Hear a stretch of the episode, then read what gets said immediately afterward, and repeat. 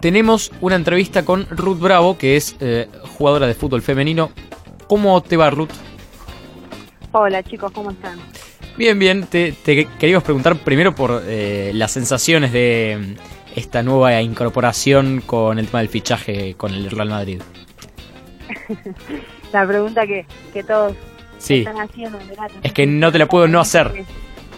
Lo único que sí que el Real compró todo el club y que estamos en, negociaciones, mi representante está, está tratando de negociar lo mejor posible, así que nada, estamos a la espera de, de unas respuestas de, de parte de ellos. Bien, eh, ¿cómo, ¿cómo viste el, el paso de la selección argentina por el Mundial, que terminó hace poquito y quedamos afuera por poco? ¿Cómo, qué, qué sensaciones te dejó? La verdad que sensaciones muy buenas. A ver, si bien cuando uno llega a esa instancia en la, que logramos llegar y de la forma en que llegamos queríamos más, pero pero bueno, también sabíamos que nos enfrentábamos a grandes potencias, eh, a jugadoras que hace más de, de 10, 15 años que se vienen desarrollando de forma profesional en este deporte y sabíamos que iba a ser muy difícil, pero pero a todas nos quedó una sensación muy buena, una sensación de que estamos abriendo el camino para las otras generaciones y que muy pronto Argentina va a estar en lo, en lo más alto. Bueno, eh, yo te quería preguntar, eh, sabiendo que ahora el fútbol femenino, desde que se volvió profesional, tiene más presencia, eh, ¿cómo es el, la, la, la, posición de las mujeres ahora, donde tienen un, un rol, donde ahora vos te, sos, eh, estás escuchada y que podrías, eh, eh, digamos, estar en la opinión pública, digamos, eh, esa posición nueva que, tenés? ¿Cómo, cómo, ¿Cómo lo ves?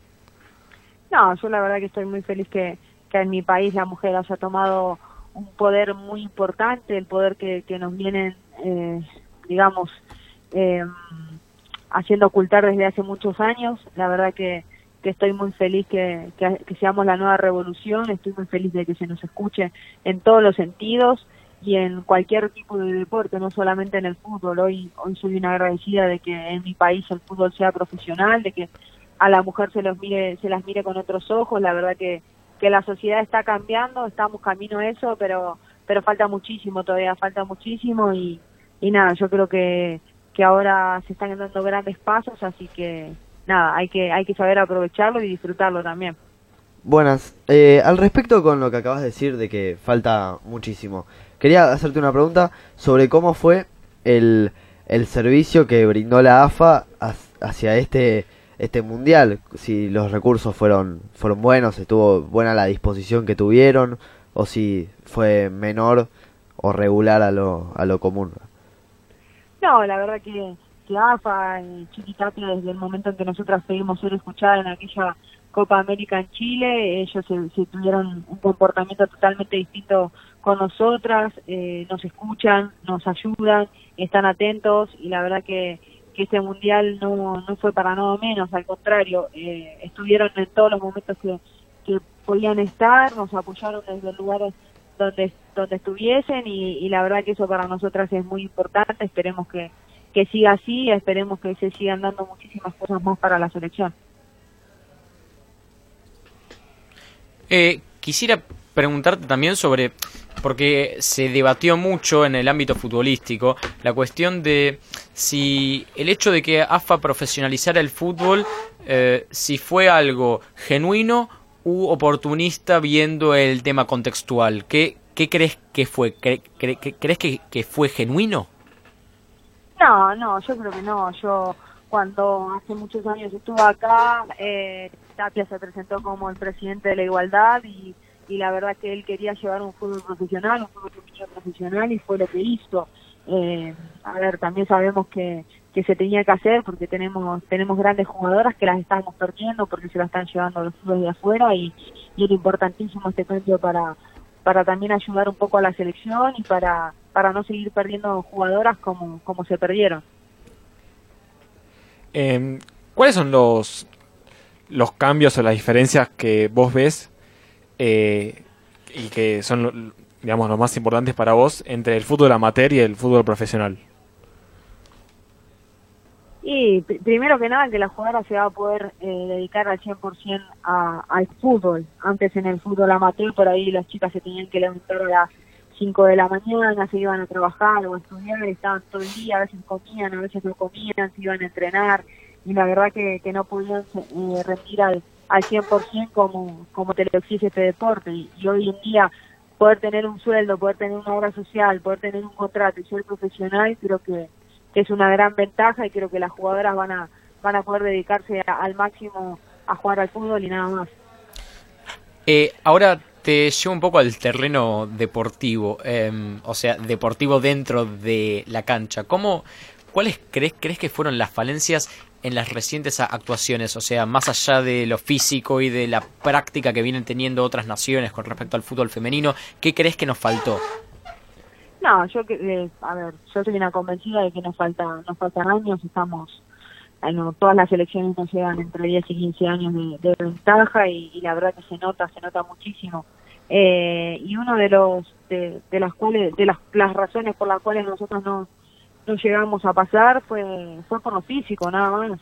Eh, hicimos partidos, tratamos de hacer partidos muy inteligentes y, y creo que estamos al nivel de cualquier, de cualquier selección, pero pero físicamente la verdad que, todas las elecciones fueron superiores a nosotras y estamos achicando esa brecha, pero, pero nos falta muchísimo todavía.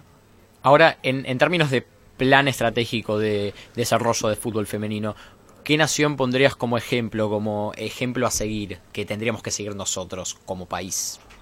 Yo creo que, que todos van a coincidir que es Estados Unidos. Estados Unidos, es una de las mejores ligas del mundo, si, no es la mejor. Eh, en cuanto a desarrollo del fútbol femenino, desde la nena que tiene tres años ya empieza a hacer fútbol femenino en su escuela, en su jardín, eh, en las facultades, eh, universidades, en todos lados. Creo que, que Estados Unidos es el, gran ejemplo a seguir.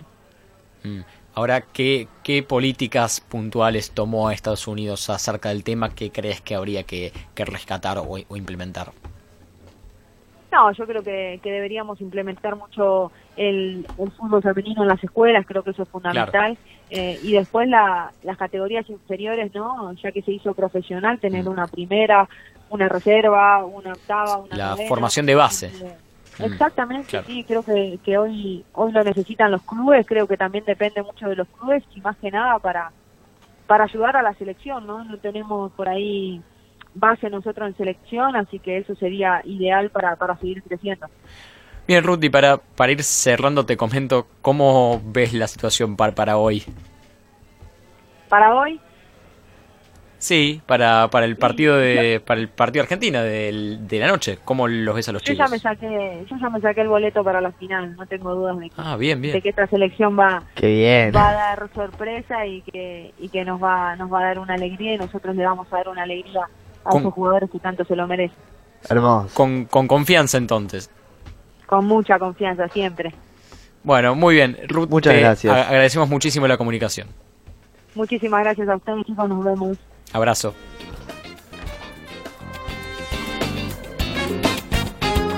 Y ahí estábamos con Ruth Bravo que nos comentaba la situación del fútbol femenino y el desarrollo de la selección en el Mundial.